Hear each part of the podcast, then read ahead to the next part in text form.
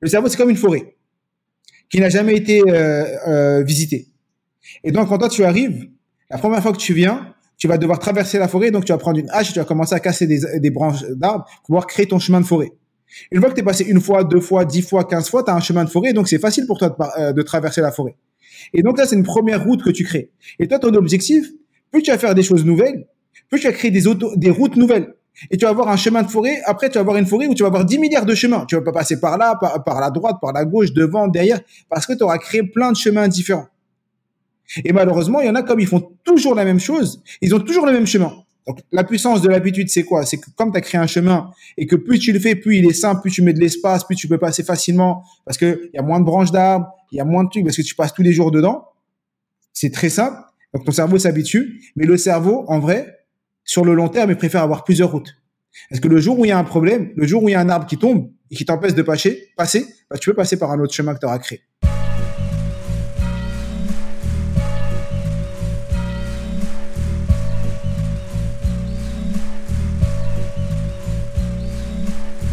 Paix sur vous, c'est Mohamed Boclé.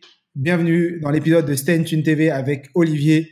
Je vous invite à écouter cet épisode. On va partager énormément de pépites. Bonjour à tous, j'espère que vous allez bien. Vous êtes sur Stay Tune, bien évidemment. Nouveau numéro, nouvelle émission avec un nouvel invité, monsieur Mohamed Boclé. Comment vas-tu? Ça va très bien, merci. Et toi? Écoute, ça va très très bien. Ça me fait plaisir de, de t'inviter sur Stay Tune. Tu viens de sortir un, un premier bouquin qui s'appelle yes. Connaissance illimitée. Et pour te présenter, donc tu es vice-champion du monde de lecture rapide et triple champion de France de mind mapping. Et tu as créé également un centre de formation pour l'apprentissage, c'est ça hein? Exactement. J'ai un centre de formation qui s'appelle Connaissance illimitée où on accompagne les gens à apprendre à apprendre.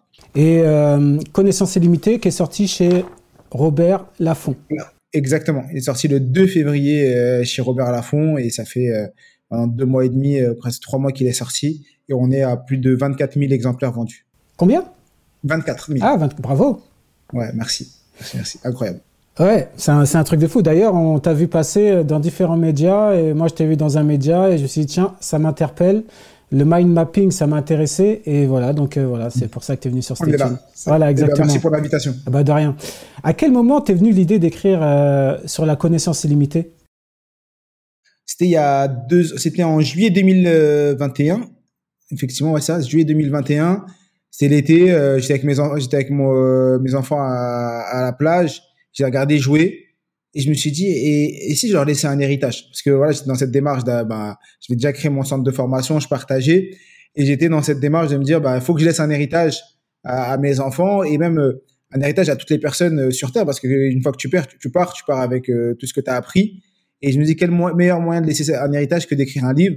Et c'est à ce moment que l'idée d'écrire un livre a commencé, que j'ai commencé à, faire des recherches sur comment on écrit un livre et que je me suis mis à l'écriture. Lorsqu'on départ, qu'on commence sur le bouquin, il y, a, bah, y a une introduction où tu te présentes, tu retraces un petit peu ta vie, tu parles de ton cursus scolaire notamment. Et il y a un point qui m'a interpellé, c'est que j'ai l'impression qu'il y a un point de bascule euh, à partir du moment où tu apprends que tu es diabétique. J'ai l'impression que là, il y a une sorte de, de, de, de point de bascule qui te permet d'être un peu plus responsable, euh, une prise de conscience sur, euh, sur euh, ce que tu vas faire. Quand j'étais jeune, j'ai eu des difficultés, j'avais des difficultés scolaires, j'ai redoublé à plusieurs reprises, je devais aller en SECPA. Et ensuite, euh, on a détecté ma dyslexie, ma dysorthographie. Je me suis mis à, on s'est mis à, travailler. Du moins, je me suis mis à travailler. Mes parents étaient derrière moi. Et effectivement, à 11 ans et demi, presque 12 ans, été atteint du diabète de type 1. Donc, j'étais hospitalisé pendant trois semaines. Et effectivement, ça a été un choc pour moi, un choc pour ma famille.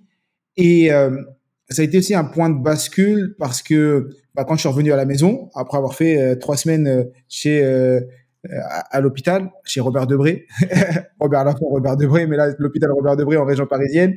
Quand je suis, revenu à la maison, effectivement, tu dois réapprendre à t'alimenter, tu dois apprendre à vivre avec une maladie qui est invisible vis-à-vis -vis des autres, mais qui, à l'intérieur de nous, nous, on la ressent. Euh, les symptômes de l'hypoglycémie, de l'hyperglycémie, euh, toutes ces choses-là que tu, avec lesquelles tu dois apprendre à vivre font que tu te freines. C'est-à-dire que des fois, tu as des choses que tu aimerais faire, ou peut-être des bêtises que tu allais faire, que tu fais pas parce que tu as cette petite voix de non, mais euh, tu vas être en hypoglycémie, tu vas être en hyper, ou tu tous ces trucs-là qui te poussent à pas faire certaines choses qui t'auraient peut-être fait euh, si j'avais pas eu cette maladie. Tu es toujours euh, du type 1, Lance? Oui, oui, le diabète de type 1, tu l'as, il est à vie. Donc, euh, depuis que je suis enfant, depuis que j'ai 12 ans, j'ai le diabète. J'en ai 34. Donc, ça fait 22 ans que je vis avec cette maladie. Je me pique trois fois par jour. Ouais, c'est insuline, du coup. Ouais, je mets de l'insuline quatre fois par jour avant chaque repas et, et, que je vis avec, avec cette maladie. Et on vit très bien avec le diabète. Mais malheureusement, c'est des maladies auxquelles on parle très peu. C'est des maladies invisibles et il y a de plus en plus d'enfants qui ont le, diabète.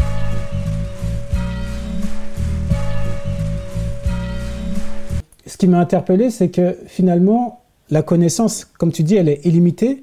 Il suffit de s'intéresser à un sujet en particulier et de l'épuiser. C'est-à-dire de creuser, de creuser, de creuser, d'être passionné pour avoir finalement une forme de, spécialisation quelque part.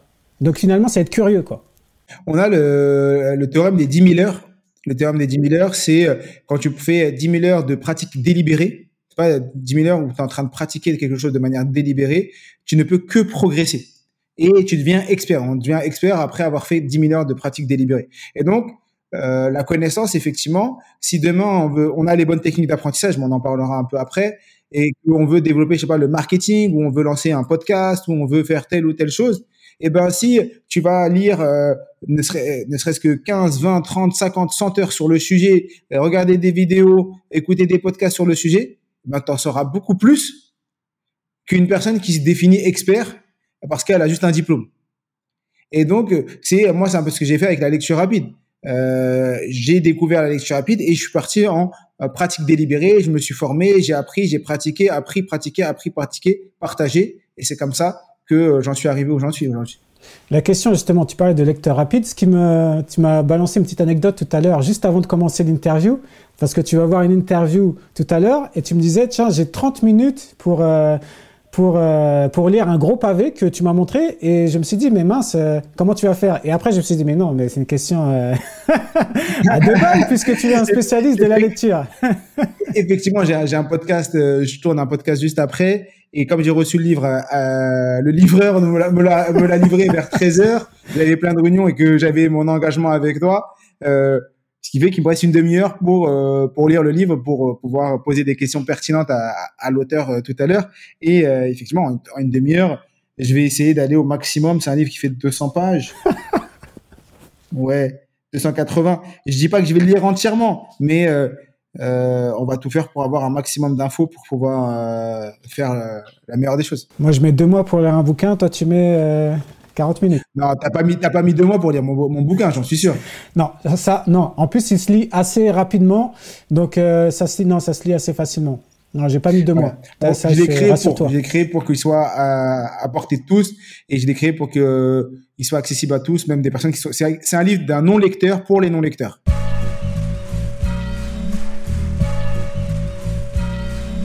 Tu parles dans, ce bouquin justement du saboteur mental. Et euh, à un moment, ce qui me, ce m'interpelle, c'est euh, lorsque l'on emploie le terme mais. C'est euh, un terme qu'il faut bannir de son, vocabulaire. Parce que ça, ça, nous permet de, ça nous permet pas, ça nous freine quelque part dans notre avancée. Souvent, quand tu parles avec des personnes, je dis oui, il faudrait que je fasse ça, mais euh, je dois m'écrire, mais j'ai pas le temps. Je dois lire, mais j'ai pas le temps. J'aimerais bien aller en voyage, mais il y a le petit mais à chaque fois. Et donc, à chaque fois, même quand ça se passe bien, on, veut rajouter un mais. Euh, ah, c'était bon, mais euh, c'était pas assez chaud. Euh, c'était bon, mais il manquait un peu de sucre. Ou il manquait un peu de sel. Il y a, il y a toujours le petit mais qui, qui vient. Et dans, mentalement, le mais vient effacer tout ce qui a été dit avant. Si tu dis quelque chose, mais quelque chose d'autre, ce qu'on va retenir, c'est que c'est la, la, fin de la phrase. Ouais. Alors qu'on on doit changer le mais par le et un, accompagnement, quoi. Voilà, un accompagnement. Alors, c'était très bon. Et avec un peu de sel, ça aurait été mieux. Ou avec un peu de sel, ça, euh, j'aurais, préféré. Plutôt que c'est très bon, mais il manque un peu de sel. Tu vois, tu vois juste le et et reformuler sa phrase pour rajouter euh, une voilà un, accompagnement plutôt qu'une qu'un qu'une rupture euh, change complètement la perception des choses. Et ce qui est incroyable, c'est que quand on prend du recul, l'importance des mots dans la perception de qui on est et de ce qu'on vit. Ça veut dire que les mots ont une grande, grande, grande importance, même si on s'en rend pas compte. Ah, bien sûr. Et, et donc, c'est utiliser ça pour l'externe, mais pour l'interne, même pour notre propre personne. Donc là, tu parles aussi euh, de manière inconsciente alors, du coup? Oui, de, dans la vie de tous les jours, parce que là, tu as, utilisé le mais, mais dans le livre, je parle des injonctions comme il, je dois, il faut, euh, et de manière générale, les tournures de phrases et l'utilisation des négations euh, dans notre quotidien.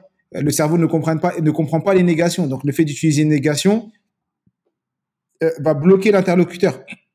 Quand tu dis à un enfant ne crie pas, bah, tu pourrais lui dire parle doucement. C'est le même message, mais au moins tu as dit ce que tu voulais et tu n'as pas dit ce que tu ne voulais pas. Et nous, on parle souvent en négation, avec euh, ce que je ne veux pas, alors qu'il faudrait dire ce que je veux, tout simplement. Justement, tu parlais du cerveau tout à l'heure. Euh, finalement, le cerveau aussi, il s'adapte à une situation, mais finalement, on s'aperçoit aussi qu'il euh, qu'il essaye aussi d'aller dans le sens de là où il veut aller. C'est-à-dire qu'il n'aime pas les dissonances. Ouais. Je suis d'accord avec toi. Ce qui se passe, c'est que tu as des biais cognitifs et euh, faut se dire que le cerveau, il est flemmard. C'est-à-dire quoi Il est flemmard? Il va chercher le minimum, utiliser le minimum d'énergie. Donc, il va faire des raccourcis. Et, euh, et il va faire des raccourcis par rapport à notre cadre de référence, par rapport à notre référentiel, qui est notre expérience, notre éducation, notre culture. Et donc, en fonction de ce qu'on va vivre, euh, tu vas avoir, euh, le biais des coûts irrécupérables, qui est assez connu. Le biais des coûts irrécupérables, c'est tu fais quelque chose, t'as pas envie de le faire, ou tu sens que c'est pas bon, mais tu le fais quand même parce que tu as déjà investi quelque chose. Tu as déjà investi du temps, tu as déjà investi de l'argent. C'est le truc où quand tu as la queue, tu fais la queue dans une caisse et que tu vois que tu as, la queue d'à côté, elle va plus vite. Mais comme ça fait déjà 10 minutes que tu es dans ta queue, tu dis non mais ça fait déjà 10 minutes, t'inquiète, ça va y aller, ça va aller plus vite.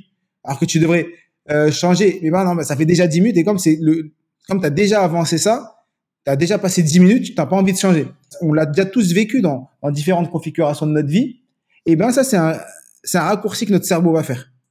Et effectivement, parce que comme il veut utiliser le moins d'énergie possible, il prend des raccourcis. Et le fait de connaître ça te permet quoi? Te permet de, te remettre en question. Et de dire, attends, mais est-ce que je suis pas en train de faire ça? Est-ce que je suis en train de prendre une, décision raisonnée? Ou c'est juste parce que euh, mon cerveau me joue, euh, me joue des tours? Mais finalement, ça, ce que tu me dis, ça, c'est en lien avec euh, une forme de routine et de sortir de, son confort finalement. Plus tu mets en place une routine, plus tu crées des connexions neuronales. Le cerveau, c'est comme une forêt qui n'a jamais été euh, euh, visitée. Et donc, quand toi, tu arrives, la première fois que tu viens, tu vas devoir traverser la forêt, donc tu vas prendre une hache et tu vas commencer à casser des, branches d'arbres pour pouvoir créer ton chemin de forêt. Une fois que tu es passé une fois, deux fois, dix fois, quinze fois, tu as un chemin de forêt, donc c'est facile pour toi de traverser la forêt. Et donc là, c'est une première route que tu crées. Et toi, ton objectif, plus tu vas faire des choses nouvelles, plus tu vas créer des, des routes nouvelles. Et tu vas avoir un chemin de forêt. Après, tu vas avoir une forêt où tu vas avoir 10 milliards de chemins. Tu vas pas passer par là, par, par la droite, par la gauche, devant, derrière, parce que tu auras créé plein de chemins différents. Et malheureusement, il y en a comme ils font toujours la même chose, ils ont toujours le même chemin. Donc, la puissance de l'habitude, c'est quoi? C'est que comme tu as créé un chemin et que plus tu le fais, plus il est simple, plus tu mets de l'espace, plus tu peux passer facilement parce qu'il y a moins de branches d'arbres, il y a moins de trucs parce que tu passes tous les jours dedans. C'est très simple. Donc, ton cerveau s'habitue. Mais le cerveau, en vrai, sur le long terme, il préfère avoir plusieurs routes. Parce que le jour où il y a un problème, le jour où il y a un arbre qui tombe et qui t'empêche de passer, passer bah, tu peux passer par un autre chemin que tu auras créé. Ok. Mais donc, le cerveau, est-ce qu'il aime la nouveauté, oui ou non? Bien sûr. Le cerveau, si tu veux, tu cherches le, dans, en profondeur, le cerveau aime la nouveauté. Le fait de faire des choses nouvelles bah, est bénéfique pour le cerveau. Mais le cerveau également, moins tu lui fais faire de choses nouvelles, plus tu es dans ta zone de confort. C'est-à-dire, humainement, toi, tu préfères faire des choses nouvelles, mais si tu pars sur le long terme, exemple, réduire les maladies comme Alzheimer, euh, stimuler ton cerveau, euh, être vif, tu vois, tout ça, le cerveau en a besoin. Donc, c'est le fait de faire des choses nouvelles qui va te permettre d'en arriver là. Mais dans ton quotidien, bah, au moment où tu vas le faire, ça va être un peu difficile. Tu vas sortir de ta zone de confort. Tu vas faire quelque chose de nouveau, sentir une petite gêne. Et après, il y a deux types de gens. Ceux qui aiment cette petite gêne, bah, c'est ce que j'ai créé aujourd'hui. Quand j'ai cette petite gêne, cette petite angoisse, ce petit moment où je vais faire quelque chose de nouveau, ce petit stress de me dire j'ai une demi-heure pour lire le livre, arriver devant quelqu'un de très connu et, devoir l'interviewer, c'est un petit stress que, qui est positif. J'ai appris à aimer ça. Mais parce que ça stimule, ça, te stimule à aller, mais faut pas le créer, faut pas le faire, faut pas faire excès. Si j'avais pu le lire euh, ce matin, j'aurais, je l'aurais lu. C'est juste que j'ai pas eu le temps, j'ai pas reçu. Et donc, c'est, faut, faut, faut avoir ça en tête. Finalement, c'est des imprévus. On gère les imprévus. Et on s'adapte avec. Exactement. C'est exactement ça. Il y a quelque chose d'intéressant, c'est euh, tu parles de l'état alpha euh, dans ton bouquin. Est-ce que tu peux euh, définir ce qu'est l'état alpha? Je sais que tu en parles dans ton bouquin, mais pour les gens qui, qui n'ont pas eu l'occasion de lire. Ce qui se passe, c'est que au niveau du, du, cerveau, il y a des ondes cérébrales, il y a différentes ondes cérébrales, et tu en as une qui est le mode alpha. Mode alpha, c'est lorsque ton cerveau est en pleine concentration. C'est le moment où tu as le plus de neurotransmetteurs qui sont, qui sont sécrétés. C'est le moment où tu es en pleine concentration. Et nous, ce qu'on va chercher, le mode alpha, c'est se dire, attends, s'il y a un mode qui existe, qui te permet d'être plus concentré, qui te permet de faire en sorte que ton cerveau soit dans le moment présent, qu'il mémorise plus facilement, eh ben c'est ce ça que je vais aller chercher. Et il y a des méthodes comme la cohérence cardiaque, des exercices de respiration. On en parlera tout à l'heure. C'était la prochaine question. voilà. Il y a des, des questions, des, des choses que tu vas pouvoir mettre en place qui vont te permettre d'arriver en mode alpha. Et quand tu es en mode alpha, tu es beaucoup plus productif. Et c'est ces exercices que je fais avant ma lecture, avant mon apprentissage, pour être dans le moment présent et être à 100%.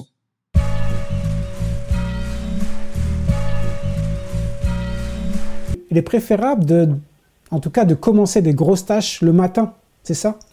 Exactement. Ce qui se passe, c'est que on a le principe de la priorité aux priorités. C'est-à-dire que faut te dire si tu avais une seule chose à faire dans ta journée, si tu avais une seule chose à faire, ce serait quoi? Et prendre cette chose et commencer la journée par ça. Parce que là, dans là, c'est encore un autre concept. C'est là, il y aura plein de concepts qu'on va aborder plus tout à l'heure, mais c'est euh, les rythmes circadiens. Les rythmes circadiens, c'est les rythmes biologiques du corps, et euh, au moment, en fonction des moments de la journée, ton, ton organisme sécrète des hormones différentes. Euh, c'est pour ça que le soir, on a la mélatonine, l'hormone du sommeil qui est sécrétée, qui te pousse à aller dormir et t'aide à aller dormir. Le matin, c'est le moment où tu as le plus de neurotransmetteurs et c'est le moment où ton cerveau est le plus concentré pour l'apprentissage et, même pour la, réalisation des tâches. Donc, ce qui est opportun, c'est de se dire si tu veux être le plus efficient dans ta journée, commence par le moment où tu es le plus frais, au moment où tu as moins de charge mentale, où tu es le moment où tu es tu es plus adapté à, à, travailler par rapport même à tes rythmes circadiens, par faire ce qui est le plus important. Comme ça, même si quelque chose devait se passer dans la journée, même si tu devais avoir un imprévu, au moins tu aurais fait ce qui était le plus important. Et après, tu peux dire maintenant, euh, ma journée, il peut y avoir ce qu'il veut, qui peut se passer euh, n'importe quoi. J'aurais fait, j'ai fait ce qui était le plus important pour moi. Mais c'est vrai que moi, je le constate aussi, hein, euh, d'un point de vue personnel. C'est vrai que je me rends compte que le, matin, je suis quand même beaucoup plus efficace et beaucoup plus dynamique, en tout cas dans les tâches. Et après, l'après-midi, c'est c'est un peu plus compliqué. Et exemple, juste après le déjeuner, c'est pour ça qu'il y a plein de gens qui ont des coups de barre, parce que euh, moment, le corps est en digestion, et donc forcément, si tu as, mangé lourd, forcément, tu vas être moins concentré que euh, qu'à d'autres moments de la journée. Alors tout à l'heure, tu parlais de cohérence cardiaque. Alors moi, la première fois que j'ai entendu ce mot, je l'ai entendu à l'occasion euh, d'un Stay Tune. En tout cas, j'ai lu un bouquin de Stéphanie Briand qui s'appelait L'incroyable pouvoir du souffle. Donc je l'ai invité sur Stay Tune et on a, on a parlé justement de la cohérence cardiaque, ce qui permet d'être euh, beaucoup plus relax. Euh, ça, ça prévient aussi des maladies cardiovasculaires. Et, euh, je trouvais ça intéressant que, que tu en parles là, parce que finalement je trouve qu'il y a une sorte de pont, de lien. Et comment toi tu pratiques cet exercice de cohérence cardiaque? La cohérence cardiaque, c'est un exercice de respiration qui consiste à inspirer par le nez 5 secondes quand tu inspires par le nez, tu fais de la respiration ventrale, donc tu gonfles ton ventre, et expirer par la bouche 5 secondes. Donc tu inspires, tu gonfles le ventre, tu expires, tu rentres le ventre, tu inspires par le nez, tu expires par la bouche. Cet exercice est très bien parce que il, te, fait il, te, permet de synchroniser euh, le rythme cardiaque et ta respiration. Donc euh, ton rythme cardiaque est en harmonie avec ta respiration et c'est là que tu rentres en cohérence cardiaque.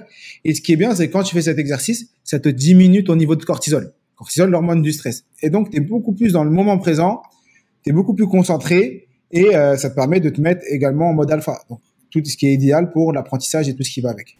Et toi, tu arrives à le, à le, mettre en place euh, au quotidien? J'essaie. Alors, moi, ce que je fais, c'est que euh, la plupart du temps, je le fais le matin et le soir. Donc, je commence ma journée par ça et avant de me coucher. Mais sinon, je vais le faire plusieurs fois par dans la journée, mais à des moments précis, à des moments où j'en ai besoin. Mais non pas pendant cinq minutes, parce que euh, ce qui est préférable, c'est 5 minutes le matin, 5 minutes le soir. Moi, j'appelle ça, dans le livre, j'appelle ça l'état ressource. C'est de se mettre euh, pendant une minute à faire cet exercice. J'inspire, j'expire. Juste une minute. Ça te permet de revenir dans le moment présent et de partir et de recommencer ta tâche et d'y aller.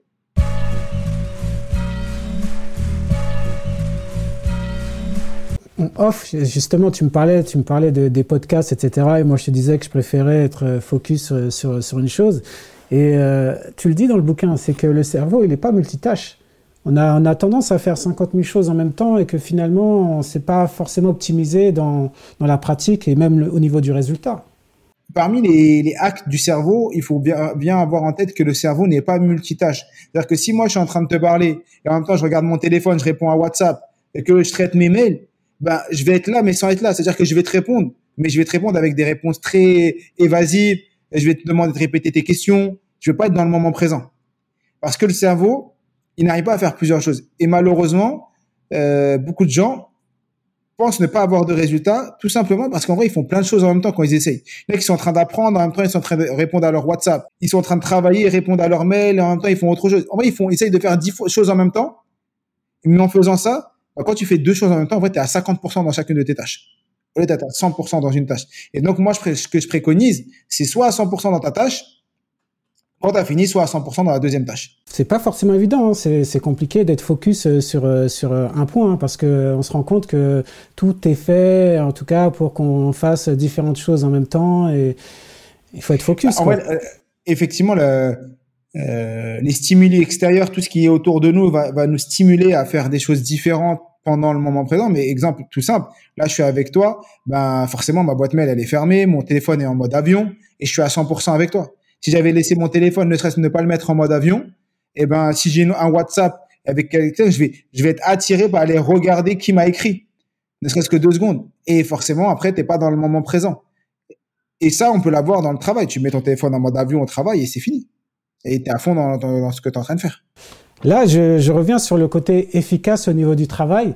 Il y a, il y a une séquence qui m'a interpellé, c'est la loi de Pomodoro. Pomodoro. Pomodoro, excuse-moi. Pomodoro, avec euh, ces sessions de 25 minutes, pause, 25 mhm. minutes, pause, et euh, ce qui permet de, de, de rendre un, un, travail efficace et d'être efficace. Euh. Le cerveau a la capacité d'être concentré de manière optimum maximale pendant 25 minutes. Et au bout de 25 minutes, la concentration décroît. Tu es de moins en moins concentré. Dès que tu dépasses les 25 minutes, ta concentration diminue. Et donc, ce que tu vas faire, quand tu apprends ça, en vrai, c'est tout simplement connaître les règles de ton cerveau, connaître comment tu fonctionnes pour utiliser ça comme une force et non pas comme une faiblesse. Et donc là, tu sais que ton cerveau, au bout de 25 minutes, il est plus concentré. Donc, ou du moins, il est moins concentré qu'au début et, et, ça dépend des personnes. Mais de manière générale, il est moins concentré. Donc, qu'est-ce que tu vas faire? Tu vas t'arrêter, tu vas faire cinq minutes de pause, tu vas bouger, boire de l'eau, euh, faire euh, des exercices, regarder par la fenêtre, et ensuite revenir dans le moment présent. Et là, comme ça, quand tu repars pour 25 minutes, tu es à 100% dans 25 minutes, pendant 25 minutes. Et tu fais plein de moments de travail de 25 minutes. C'est ce que j'enseigne dans le livre euh, pour que les gens puissent euh, optimiser leur, leur travail, tout simplement. Alors, je te cite, tu dis, nous retenons 20 fois mieux les faits s'ils font partie d'une histoire. C'est vrai que l'être humain est, finalement, on est des êtres de récit. Tout est centré sur l'histoire. Et c'est ce qui nous permet de retenir quelque chose d'ailleurs. Exactement. Voilà, là, on, passe sur la partie mémorisation où euh, une des clés du, pour mémoriser, c'est le fait de se raconter des histoires. Parce que notre cerveau euh, retient beaucoup mieux les histoires et ce qui va se passer, c'est que si euh, dans ton quotidien, on a tous vécu des choses eh ben, tu vas avoir une capacité à te rappeler l'histoire et raconter l'histoire beaucoup plus que si c'était une, succession de mots ou une succession d'informations. Parce qu'il y a des ancrages. Et là, en faisant, en utilisant l'histoire, tu utilises deux types de mémoire. La mémoire épisodique et la mémoire sémantique. La mémoire sémantique, c'était la bibliothèque interne. Tu utilises les mots que tu utilises dans ton quotidien. Et la mémoire épisodique, c'est les épisodes de ta vie. Et en faisant ça, tu utilises deux disques durs internes qui vont te permettre de retranscrire l'information. Et c'est ça qui est puissant. Donc nous, on utilise ça également, euh, le fait de se raconter l'histoire, ne serait-ce que pour retenir des prénoms, euh, retenir des informations, partager également. Si j'ai envie de faire passer un message, tout à l'heure, quand euh, je t'ai parlé l'histoire du de la forêt avec les, chemins, ça a beaucoup plus d'images, c'est beaucoup plus, ça beaucoup plus parlant pour une personne qui a de lui dire, ben, tu vois, c'est comme si tu étais post-Covid, que tu arrives dans une forêt, que personne n'est passé, que toi, tu dois prendre une hache, tu dois couper des arbres, euh, des branches pour te créer ton chemin, tu reviens le lendemain, il y a de la boue, tu repasses une troisième fois, une quatrième fois, donc là, tu as créé ton chemin, et là, demain, tu refais un deuxième. Tu vas plus avoir la vision, tu vas voir les choses. Je pourrais rajouter même des émotions, je pourrais rajouter, et là, t'es tombé, tu t'es fait mal, il y a une branche qui est tombée sur ta main, t'as crié, il y avait du sang, mais tu te rappelles, mais tu vois, et ça a plus d'impact que dire, euh, ben, tu sais, le cerveau, c'est des neurones avec des synapses qui sont connectés et chaque synapse se connecte. Et donc, plus tu fais des choses, il y a la myéline qui est sur les, les synapses qui se créent et que plus il y a myéline, plus il y a de connexion et donc les informations vont passer plus vite. moi, je préfère raconter l'histoire de la forêt que euh, la deuxième histoire. Les deux euh, ramènent peut-être à la même chose, mais je pense qu'il y en a une qui parle plus que l'autre.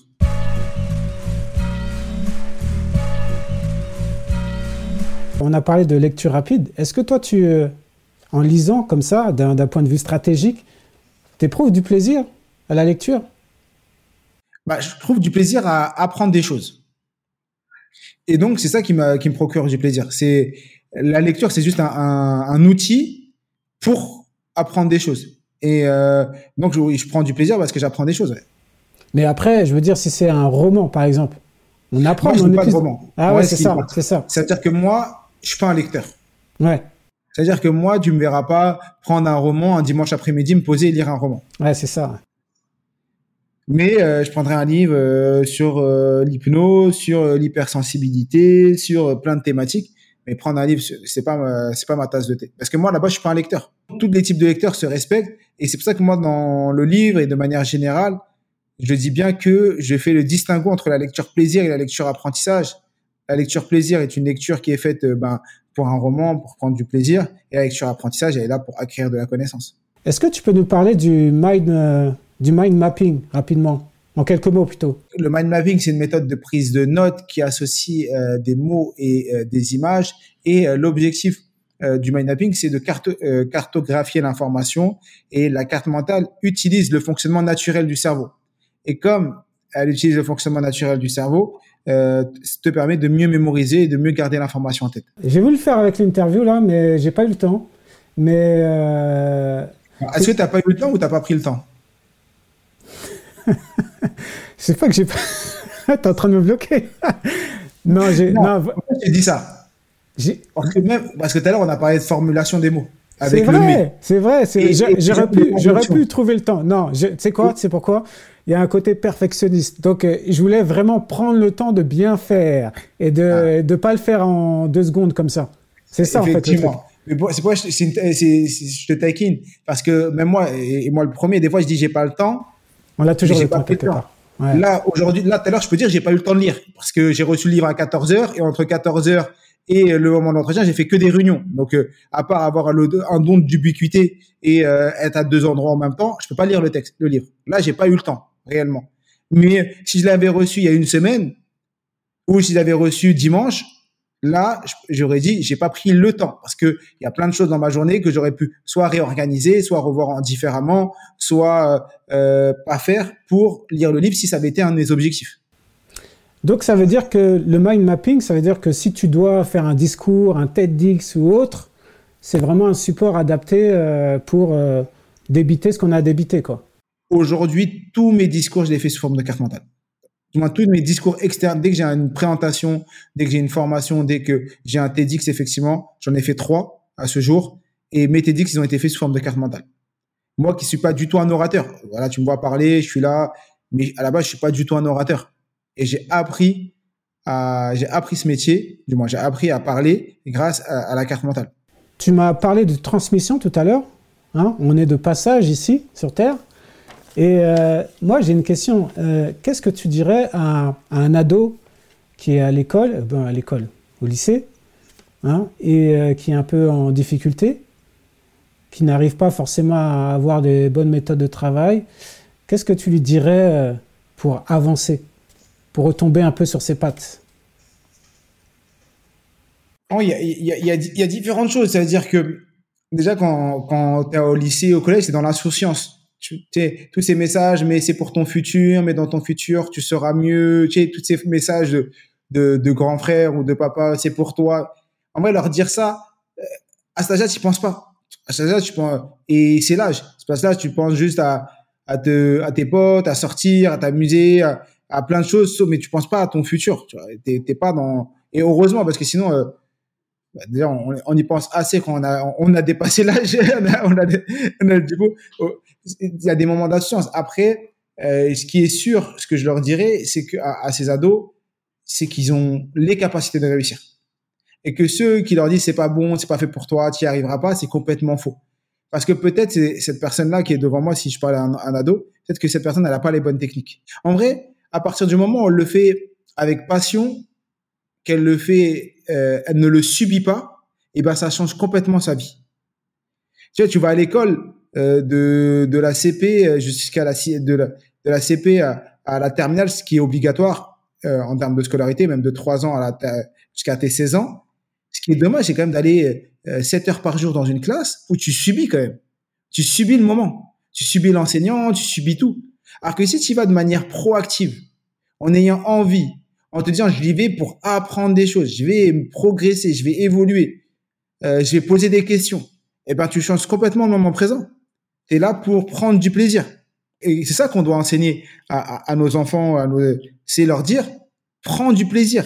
Il y a des choses que tu vas aimer, des choses que tu vas moins aimer, c'est normal. On n'est pas là pour tout aimer. Peut-être que toi, tu n'aimes pas la chimie parce que tu es plus un littéraire et que tu aimes plus la partie littérature. Il n'y a pas de souci. Mais au moins en chimie, quand tu y es, parce que tu dois y être, pas de ta faute, même si t'as pas envie, tu es obligé d'y être. Ben, profites-en pour poser des questions, pour t'intéresser et profiter au moins. Après, t'en feras plus parce que tu auras choisi une orientation qui te fait que t'en fais plus. Mais au moins, profite de ce moment où tu es.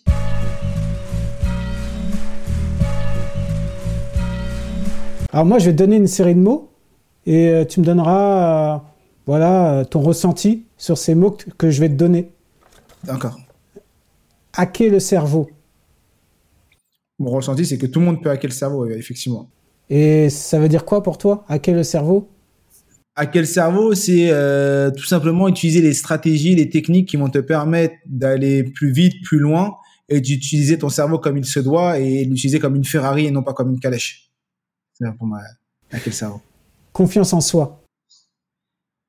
Pour moi, la confiance en soi, c'est euh, pouvoir se regarder dans un miroir et se dire je peux le faire et j'ai les capacités de le faire et euh, c'est tout simplement être dans l'action continue pour pouvoir progresser. Passion?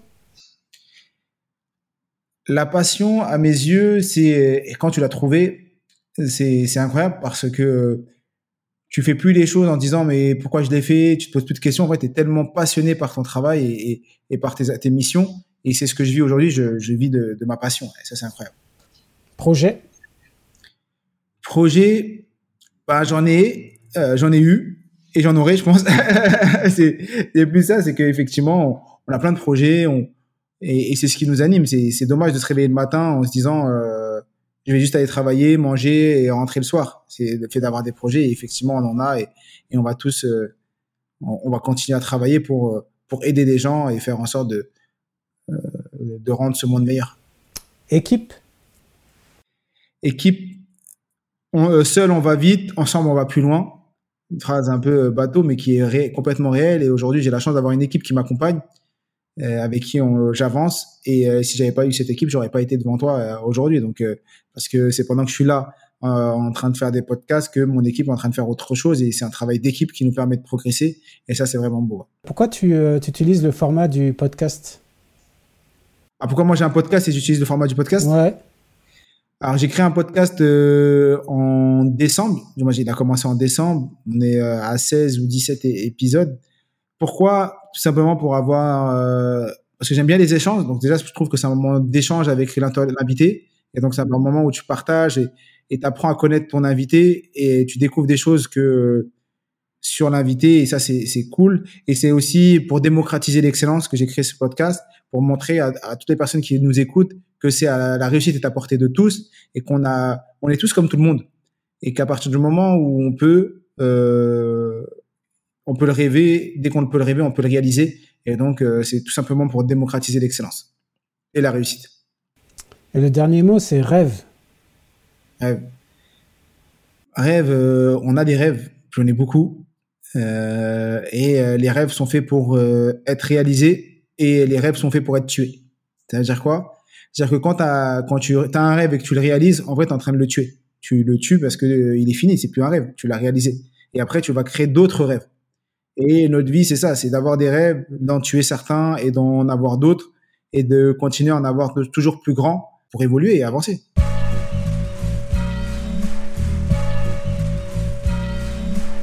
Parce qu'on parle beaucoup du, cérébral, structure, organisation, euh, aussi performance. Et l'intuition, elle existe pour toi, chez toi? Oui, bien sûr l'intuition, tu sens des choses, tu dis bah là je, je, je, vais le faire, là je vais pas le faire.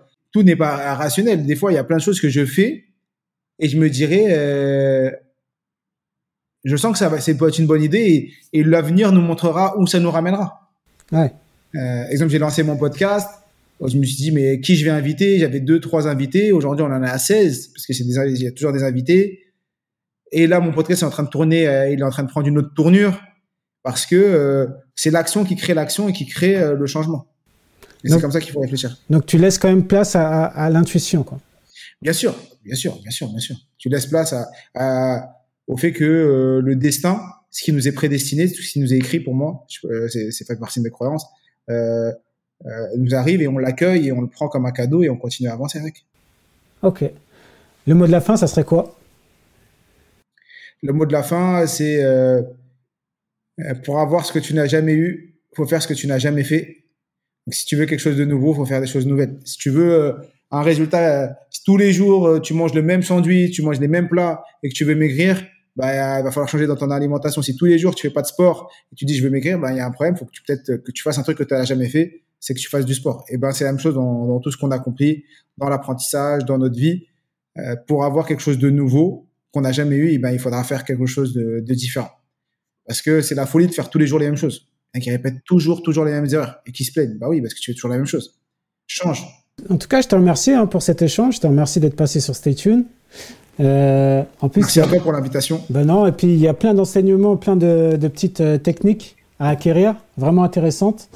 Et euh, donc, je te remercie d'être passé sur Stay Tuned. Merci à toi pour encore pour l'invitation et à très vite. À très vite et je te souhaite encore plein de bonnes choses pour toi. Merci. Salut. Salut